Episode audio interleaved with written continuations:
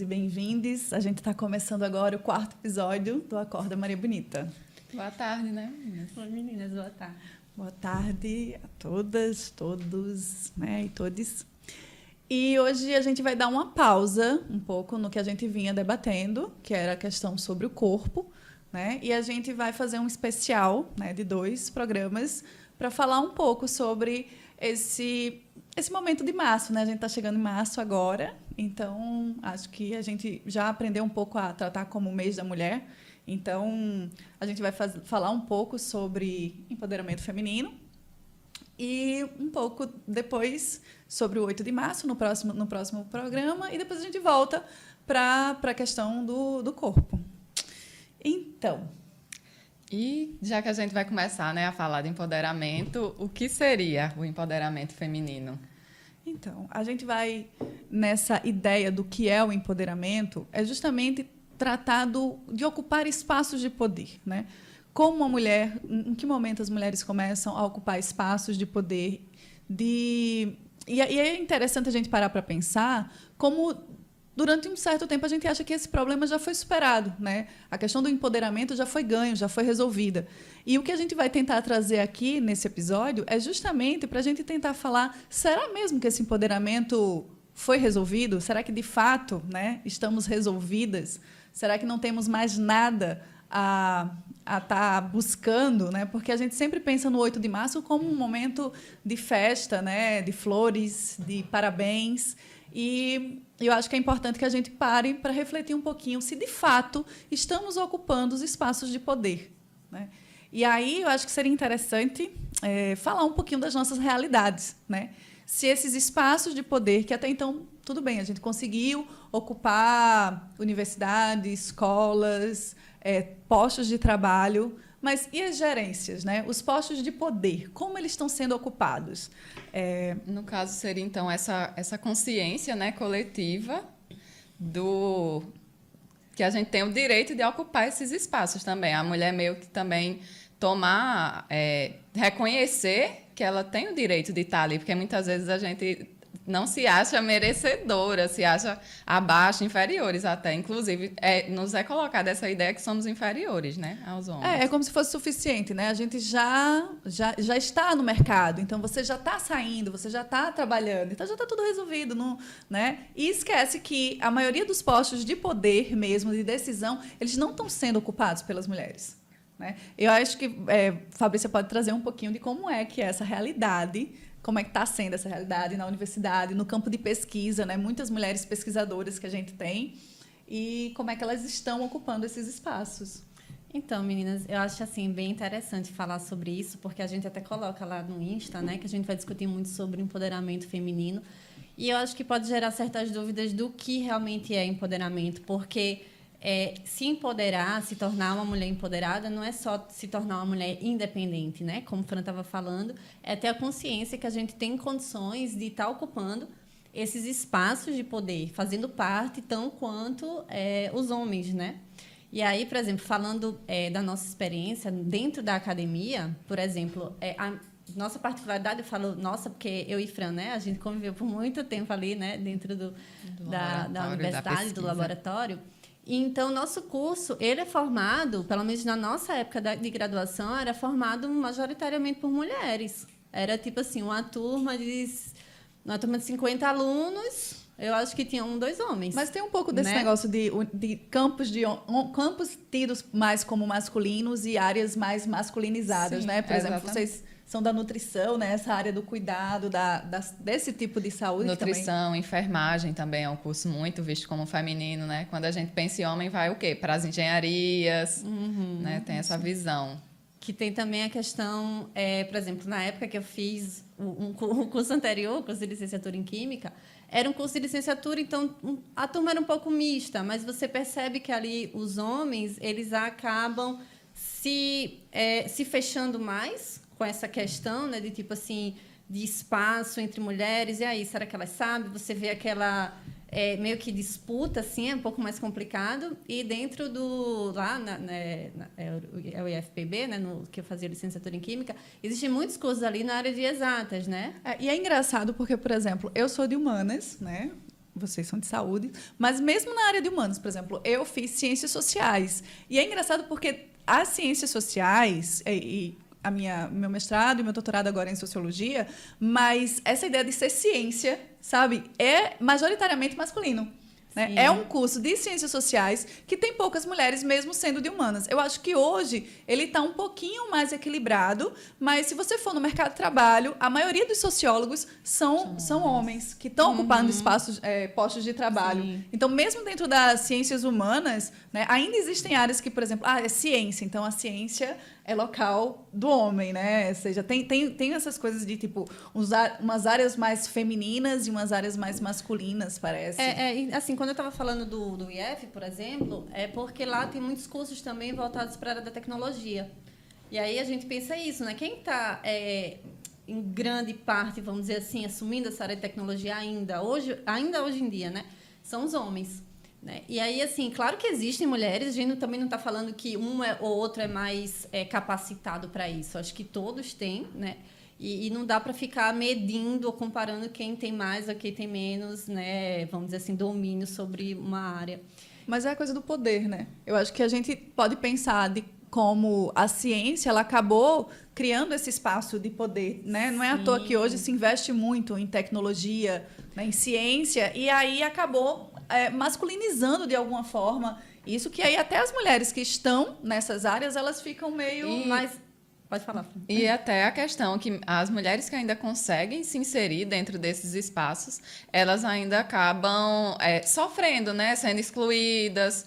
Tipo, quando a gente vê uma mulher num curso desse que é majoritária, majoritariamente de homens, é, elas ficam sempre escanteadas, né? E, e às vezes Sim. acabam sofrendo outras e questões. E tem que sempre aquelas também. piadinhas né, dentro daquelas salas de aula, né? Sim. Onde predomina o homem, de que a gente não está aprendendo direito, de que uhum. eles vão uhum. ensinar pra gente. Isso. Mas isso vem também do estímulo, né? Os homens eles recebem muito mais estímulo para é, para esses, vamos dizer assim, coisas mais desafiadoras, né? Essas áreas de matemática, as áreas de exatas, enfim, do que a gente. Geralmente, é, em alguns casos, sobra para a mulher o que? O cuidado. Por isso, a questão da enfermagem, uhum. a questão da área de saúde, né? Isso é bem, é bem, bem estrutural, né? Que a gente, mas a gente está tentando, né? Acho que a gente está rompendo bastante, apesar de que há um, há umas limitações ainda, né, dentro desses cursos. Uhum. Essa, você falou nessa coisa do, de, da, de áreas desafiadoras. A gente para para se a gente parar para pensar, por exemplo, na educação feminina de criança, né? Aí o tempo todo a menina, não, não pode, é menina, né? É, uhum. Assim, eu sei que existem educações que, assim, pais que tentam criar uma, uma maior liberdade para a mulher, um maior empoderamento mesmo para aquela menina quando criança, mas no geral não é esse tipo de educação que a gente vê, né, sendo sendo dada para as meninas, né? Eu até eh, já vi, né? Foi uma coisa que me chocou muito uma vez que eu estava passeando com o Ravi e tinha um pula-pula e as crianças estavam brincando, só brincando. E a menina foi começar a pular e de repente os meninos inventaram de fazer a cambalhota.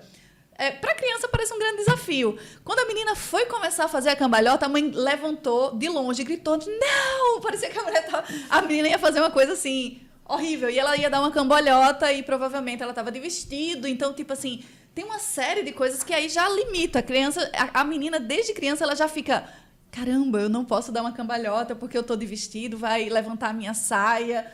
É, uma, é, é ao mesmo tempo uma responsabilidade, uma pressão sobre controle seu corpo, controle seus atos uhum. e também é, não explore, né? Não explore os desafios, não explore o mundo, né? Se contenha, né? Se, se resguarde.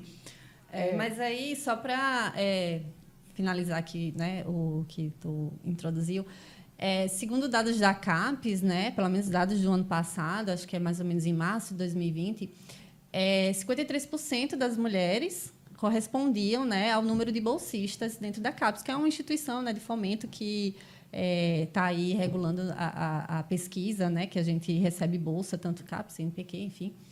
E também é uma, uma organização né, de estudos é, ibero-americanos, ela apontou que 72% das publicações eram de mulheres.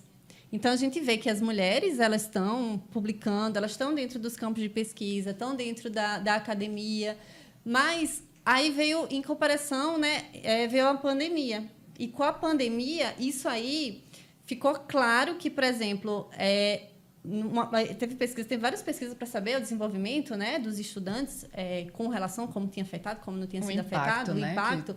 E aí foi visto que, por exemplo, quem tinha tido dificuldade de publicar artigos científicos em relação aos homens que não tinham filhos, correspondia a 20% dificuldade, né? Quando se tratava, não lembro muito bem os números exatos, mas quando se tratava de homens com filhos era 38%.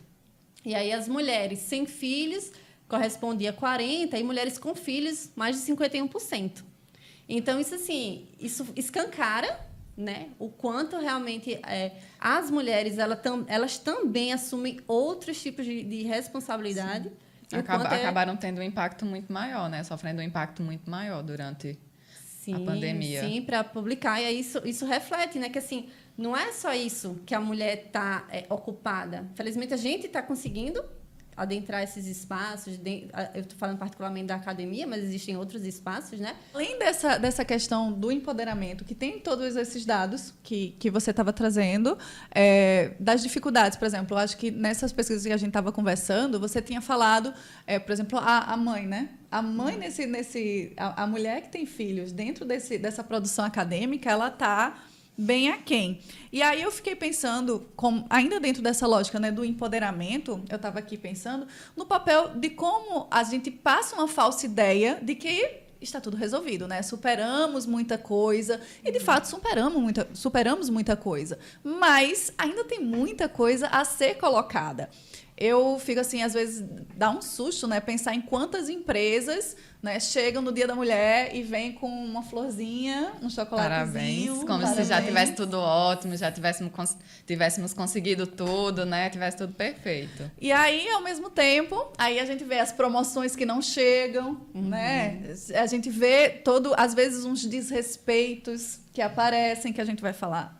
Sim, né, frente, ainda né? aqui, né? Pretendemos. É, e outra, outra coisa que a gente estava até conversando, é, de como, por exemplo, esse nosso empoderamento também tem as limitações até do nosso próprio corpo. Né? Eu não vou nem entrar no debate polêmico sobre o aborto, não agora, não hoje, mas se a gente parar para parar pensar nos direitos reprodutivos, o absurdo de hoje, em pleno século XXI, em 2021, uma mulher com menos de 25 anos, ela não pode fazer uma laqueadura. Né? Imagina o que é isso. Eu não posso, ou seja, se eu não quiser ter filhos, se eu decidir para minha vida que eu não quero ter filhos, e eu decidir isso antes dos 25 anos, eu não posso fazer uma laqueadura. Coisa que é impensável para um homem se ele quiser fazer uma vasectomia. Né? Então, uhum. ou seja, se o homem decidir isso para o corpo dele, não quero ser pai, ele consegue fazer isso de uma forma muito tranquila. Já nós, como mulheres, nós não podemos fazer isso. E aí tem até aquele debate, né? De tipo, ah, você não se você não quiser, né, você não pode abortar, mas também você, é. se você quiser fazer uma laqueadura antes dos 25, você também não pode. Mas quando engravida, a responsabilidade recai só sobre a mulher, né? Uhum. Porque Sim. ela que deveria ter ter cuidado. É. Na verdade são assuntos assim bem polêmicos, vamos dizer assim, mas é, em compensação, se a gente for pensar que a gente está no ano 2021 ainda debatendo coisas que poderiam ter sido superadas há bastante tempo, né? E, e, são questões do indivíduo, né? As questões, assim, de direito de ser, do meu corpo, de existir dentro da minha individualidade. Uhum. Né? E outra, não digo só da mulher que não tem filhos. Uma mulher de 25 anos com menos de dois filhos, ela não pode fazer a laqueadura sem a permissão do marido ou do pai. Então, assim, e, e, pensar nessa questão de, por exemplo, o empoderamento, as mulheres elas estão agora, né, ocupando os espaços, tendo consciência, e eu acho que é importante também quando a gente discute isso, né, para chamar a atenção do não. que é essa importância, o quanto isso é significativo, não só dentro dos campos de pesquisa, dentro do mercado de trabalho, né? E assim, saber que você também não se limita só àquele campo, você pode estar, né, buscando mais, incentivando inclusive outras mulheres é. também. Então, e o que seria ser essa mulher empoderada, então? Pois é. Eu acho que assim, se a gente fosse parar para pensar na mulher empoderada, para começo, eu acho que seria interessante que eu pudesse registrar o meu próprio filho, né? É, isso é eu um achei outro... absurdo que eu não sabia que hoje em dia a mulher ainda não poder registrar o próprio filho sozinha. Meu Deus, realmente. Isso, isso é tipo assim, mais uma prova do quanto nessa nossa tomada de poder ainda tem muito que se avançar, né? Porque eu como mãe que, que, ger, que gerei uma criança no meu ventre. Quando ela nasce, eu sou barrada pelo Estado de registrar o meu filho sozinha. Eu preciso de, no mínimo, duas testemunhas para provar que aquele, filme, daquele filho que saiu de dentro de mim é meu e eu posso registrar. Enquanto qualquer homem que queira registrar uma criança, ele vai lá e registra. Né? Uhum. Então, assim, São- são... Não, são essas pequenas coisas, né? Assim, que ainda estão ali escondidas, que muitas vezes passam despercebidas, mas que mostram o quanto a gente ainda precisa conquistar. Sim. Infelizmente. Sim, era isso que eu ia falar também, que assim, a gente precisa ficar atenta né, a isso, porque às vezes é um pouco camuflada essa questão da, do empoderamento, que como a gente estava até discutindo, né? Estava discutindo com as meninas, que claro que a gente precisa ter amor próprio, se cuidar, investir mais na gente, né? E, parar de pensar que quando a gente busca é, comprar maquiagem, ir ao médico, se cuidar, é tipo assim, eu acredito que ainda tem isso passa na cabeça de muita- muitas mulheres, que tipo assim, ai não, primeiro a casa, primeiro filho, primeiro marido, né? Eu acho que é, cada vez mais as a gente tem que ter é, isso em mente, né? Que a mulher ela pode é, buscar esse tipo de É porque eu acho que, tipo assim, a gente precisa politizar a existência da mulher, né? A- a existência feminina. Porque durante muito tempo a gente foi relegada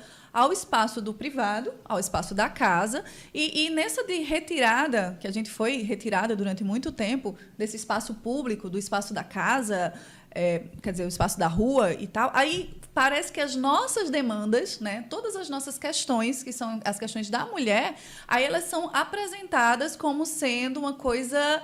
É, não, isso aí é coisa de mulher, né? Aquela coisa bem, tipo, isso é coisa de mulher, não, não, não é tão importante. Então, por exemplo, quando a gente vem é, saúde feminina, né? Gestação, acho que, por exemplo, maternidade, eu, eu apontei várias questões de maternidade, que é a coisa que me toca, porque, de fato, é uma coisa que a gente não politiza, né? A maternidade, que é um ato político de colocar um filho no mundo, um, um filho nessa sociedade, e que não é só uma coisa de mulher, né? Tanto é que, tipo assim, a- a- acaba tendo esses absurdos, né? De, tipo, o, o homem se separa da mulher, acha que o filho não é mais dele, né? Acha que, tipo, ah, cria teu filho, é teu filho. Poxa, como assim, amigo? Eu não faço ainda filho sozinha, né? Não sei como seria se fosse assim. Mas, e eu acho que o próprio Estado precisa é, precisa tomar essa responsabilidade, né? Que a gente estava até falando. A, a mulher, para se, se, se sentir empoderada, eu acho que, querendo ou não, a gente. é, Fala um pouco do que a gente estava falando nos episódios anteriores, né? Do se cuidar, do se amar, que está na nossa imagem. Quanto- Tanto é que a gente está falando sobre corpo, tem isso, né? Eu Fala. escutei uma, uma frase, agora eu não vou lembrar quem foi, mas foi uma mulher falando que muito do, do se empoderar também vem do autoconhecimento, porque ela falou uma coisa muito interessante, que a gente não confia em quem a gente não conhece. Então, se a gente não se conhece, a gente não vai criar essa confiança em nós mesmas, que é fundamental também para ter chegar até o empoderamento, né? A gente alcançar esse, o que a gente fala do empoderamento. Eu achei bem Sim, sim. bacana. E, assim. é, em correlação que eu estava falando, né, sobre essa questão de se cuidar, de usar maquiagem, é, enfim, mas assim, não só isso, né? Não se, não se limitar apenas a isso, né? Saber que existe o amor próprio, eu acho que é uma luta todo dia, constante, diária, da gente, mulher, porque a gente é, é muitas vezes colocada ali, né, como realmente, será que você é capaz de fazer isso, né? Será que não? E a gente tem nossas lutas internas, porque isso é muito estrutural, né? Mas aí é, é saber e estar passando para outras mulheres, né? Quanto a gente é capaz e quanto a gente consegue. E eu acho que o que a gente está se propondo a fazer aqui, criando esse espaço, né, para estar discutindo isso, vem a, a contribuir muito para que seja cada vez mais, né, discutido e estimulado isso entre as mulheres. Sim, eu acho que é isso. Tem, tem a ver dessa coisa de pensar e pensar de forma politizada a existência feminina. Porque eu acho que tudo isso. Porque, como é isso? Como colocaram como coisa de mulher, e aí coisa de mulher é, é uma coisa de segunda necessidade, né? Deixa pra lá, é besteira. Mas é, é uma relação mesmo tensa que a gente ocupa, né? Entre o privado, entre o espaço privado, da casa, do eu, do cuidado, e o espaço público. Mas essa, essa é justamente a, a ideia da modernidade, né? Da gente poder é, trabalhar esses dois campos. E eu acho que quando, quando a Fabrícia falou assim que ah, a questão da maquiagem que se fala muito, a questão do corpo, tanto é que a gente começou, né, todo esse, todo esse debate, toda essa história aqui falando sobre as questões de corpo, né, do empoderamento do nosso corpo, de estar tá nos amando dentro de toda a diversidade que nós somos, dentro de todas as situações que, que nós temos. É, porque tipo, para a gente poder se empoderar, para a gente se tornar essa pessoa empoderada, também eu acho que é importante que a gente esteja se amando, que é isso que a gente estava uhum. falando, né? Ao mesmo tempo que a gente critica é, o mercado, porque não é só o mercado, não é só a maquiagem, não é só a porque não pode se limitar a isso, Mas né? isso também é importante, uhum, porque sim. uma mulher também que é, foi colocada extremamente no campo do privado, né? Que uhum. não consegue se olhar no espelho, que não consegue também se amar né? E de fazer cuidados básicos, como que, que envolve saúde, que, que envolve um pouco de estética, mas é uma estética entendendo que você é linda, né? Uhum. Independente de qual corpo você tenha, né? De qual aparência você tenha, você já é linda. E você se amando dentro dessa, dessa sua beleza, isso te dá forças e te dá fôlego para comprar as outras brigas. Porque, justamente, quando eu tô é, dentro, dentro do, da minha bolinha, né? Dentro da minha bolinha, né? E que eu fui educada para priorizar o bem-estar da família. Né? O bem-estar dos meus filhos, do meu marido, da minha família inteira. E eu vou me colocando cada vez em segundo plano, em segundo plano, em segundo plano. Essa mulher ela passa por situações que ela não tem condições de reagir, porque ela já se anulou tanto, ela já se secundarizou tanto que esse empoderamento acaba demorando para vir. Então, por isso que eu acho que é interessante a gente parar para pensar que esse primeiro passo do da skincare, da maquiagem, do batom, ela é importante. Ela é importante. E não é à toa que em vários relacionamentos abusivos, isso aí também é a primeira pauta a ser cortada, que o homem acaba com tua autoestima para tu não uhum. fazer isso, para não ter contato com os amigos, para não sair para espaços públicos de lazer, é, situações que te fazem é, ter essa autoestima, né? De ter esse amor próprio. Eu acho que quando a gente vai destruindo isso, a gente também destrói a, a nossa ideia de que a gente merece mais. Sim. Então, o, o, o objetivo do empoderamento seria então trazer essa conscientização para a mulher que ela tem realmente ela merece estar ali ocupando aquele espaço. Sim e, e assim é, é, lembrar também né por exemplo aquele caso que a gente estava discutindo que mesmo que quando as mulheres chegam nos espaços de poder por exemplo a nossa ex-presidente Dilma né é o quanto ela não foi massacrada né mesmo ela estando ali representando é, como é, a presidente de um país, ela não, é, é não chegou nem ao agora que está sendo acontecendo no, no, na situação atual né, do, do, nosso país aí com o presidente que a gente tem, né, ela não sofre, ele não sofre o mínimo né, que ela sofreu ali de entrando mais em política agora no, numa vertente, mas eu acho que é isso, a gente está ocupando espaço de política, né? Eu queria falar também da Isapena, né, que é a, a, deputada, né, isso lá de São Paulo, da Lesp, sofreu assédio dentro da Lesp também. E assim, quando, mesmo quando a mulher chega lá assumindo os espaços de poder, é como ela se ela não merecesse assim, estar isso, ali, né? Ela estivesse assim, ocupando um espaço que não é dela. Isso, ainda não é sofre, é legitimado. É, os abusos, os, os assédios. Né? E olha só, era dentro de um plenário que tinham câmeras filmando outros homens lá dentro da. É, enfim, imagina a situação. Imagina a gente, né, quanto mulher que está ali em, ainda ocupando espaços menores. Mas ainda assim, isso que é importante de, de se empoderar é reconhecer que não, a gente tem a condições de ocupar, a gente ocupa esses espaços e aí ao mesmo tempo a gente precisa apontar o que está certo e o que está errado dentro desses espaços, não deixar esses tipos de assédio, enfim, acontecerem. Né? É, não, de fato, esse espaço ele, ele foi colocado, ele foi criado sem a presença feminina, né? E existe ainda hoje uma tensão muito grande para que se retire a presença feminina desses espaços. É, não é à toa, tipo, eu quando estava ocorrendo o, o, impeachment, né, o golpe, eu prefiro golpe, é, de Dilma, é, eu, eu vi os, a, os, os, critérios né, que estavam se, sendo utilizados para julgar aquilo ali, a forma como estava sendo tratada, a forma como estava sendo exposta para a sociedade. Eu sou pesquisadora do século XIX.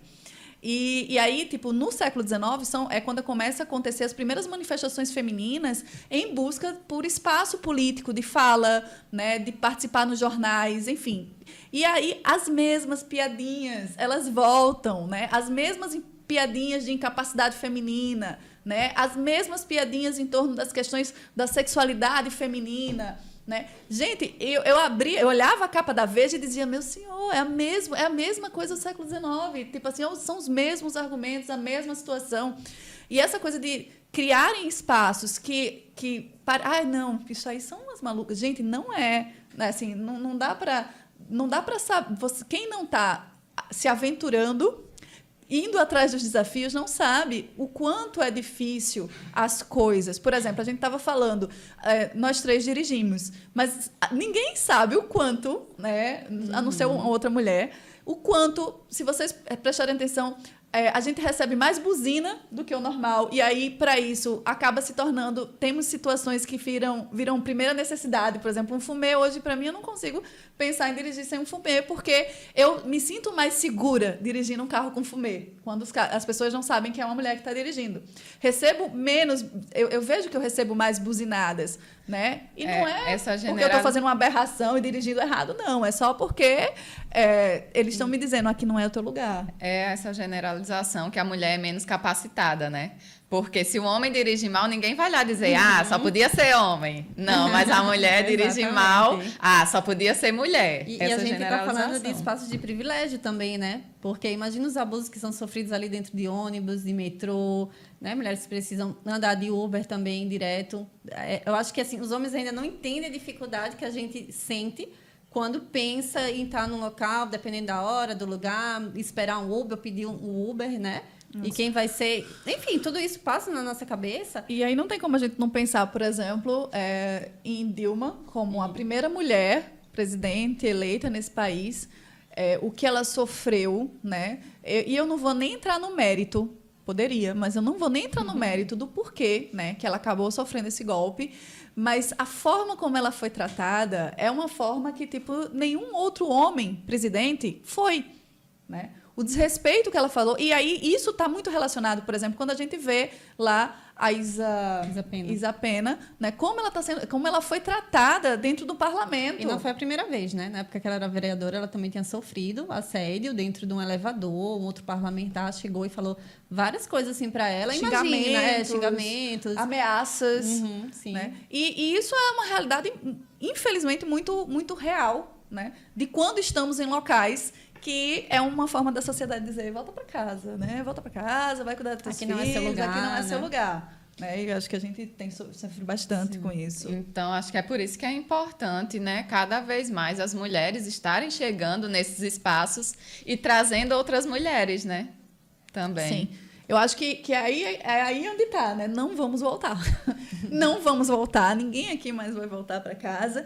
E, e ainda aquela questão do vamos puxar mais, que foi até uma coisa que vocês estavam falando hoje, né? Tipo assim, acho que foi tu, não foi, Fran? Que estava falando sobre é, os espaços femininos, eles precisam crescer e eles crescem sendo ocupados por mais mulheres. Sim, ah, foi a, a o, o, poema da Rupi que eu estava lendo, que ela falou que foi criada, né? Essa, essa ideia de rivalidade entre mulheres, que não existe, a gente não vê tanto entre homens, né? E que deve ser justamente o contrário, porque quando uma mulher cresce, a tendência é ela trazer outras, deve ser estimulado que ela traga outras para junto dela e não é, essa competição que muitas vezes, né? E nisso aí vem a ideia da sororidade, né, Isso. né? Pois é, que assim, o ano passado, foi ano passado no, no Big passado, Brother, né? Foi com a Manu. marcado, né, pelo Isso, a Manu Gavassi, né, falou é. sobre sororidade e aí o participante lá até perguntou o que era isso cresceu, foi um boom na internet, né, de, de, pesquisa sobre o que era sororidade.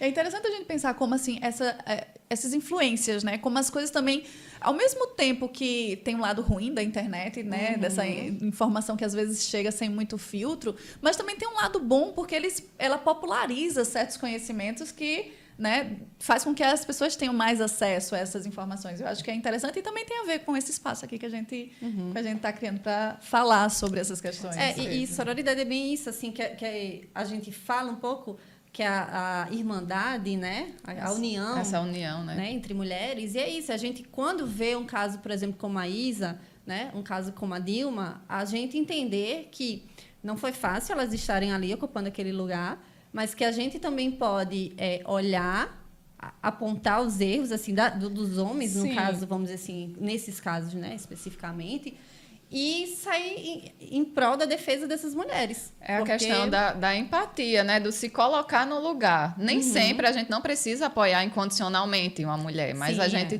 ter a empatia, saber se colocar naquele lugar, né? Para ter a visão do que Acho, ela passou. É, também. o que Fran falou é importante. Assim, a gente não é porque a gente vai praticar a sororidade, a gente não é obrigada a amar incondicionalmente todas as mulheres, né? Que fique registrado. É, que fique registrado, até porque a gente sabe que é, existe um machismo estrutural, né? E assim, muitas mulheres acabam absorvendo um pouco disso. É, e não, dentro é. da ideia do machismo estrutural, é, é, é, óbvio que existem mulheres machistas. Vamos parar também com muita gente às vezes quer usar esse argumento, né, de tipo, ah, mas tem mulher que é muito machista, do, é mais machista do que muito homem. Sim, querido, e daí? Isso não quer dizer, infelizmente, né? é a uhum. questão do enraizado, né, do estrutural mesmo. Eu mesmo por muito tempo tive muitos pensamentos machistas e que eu não enxergava como machistas, porque eu cresci com aquilo na minha cabeça. E para mim, ah, é porque tem que ser assim mesmo e pronto. E só depois de muito tempo que eu consegui enxergar, né, que aquilo não, não é, não é dessa forma. Tá errado, alguma coisa não tá certa aí. Vamos pensar, né? E só então a partir uhum. disso e vendo, conversando com outras mulheres é que eu tenho conseguido mudar muita coisa nessa visão. Então, assim, de maneira geral, acho que é isso, né? A sororidade ela vai em defesa, né, de outras mulheres também, da gente compreender, da gente entender, da gente lutar por mais mulheres empoderadas também, né? Isso. Sim. Isso faz aumentar o nosso espaço, né? E acabar com essa história de rivalidade feminina, com né? certeza. Cada vez mais sim. a gente está trabalhando para combater isso. Bem, esse foi o nosso quarto episódio do Acorda Maria Bonita. E a gente vai continuar um pouquinho ainda sim. nesse tema, porque na próxima semana. Vai ser o especial, né? Especial, do 8 de março. De vai ser no dia 9, né? Que é na terça-feira, 8 da noite, mas é, então é isso, gente. Se inscreve no canal e a gente Siga fica a gente. por aqui. É, muito obrigada. Beijo. Até o próximo. Tchau.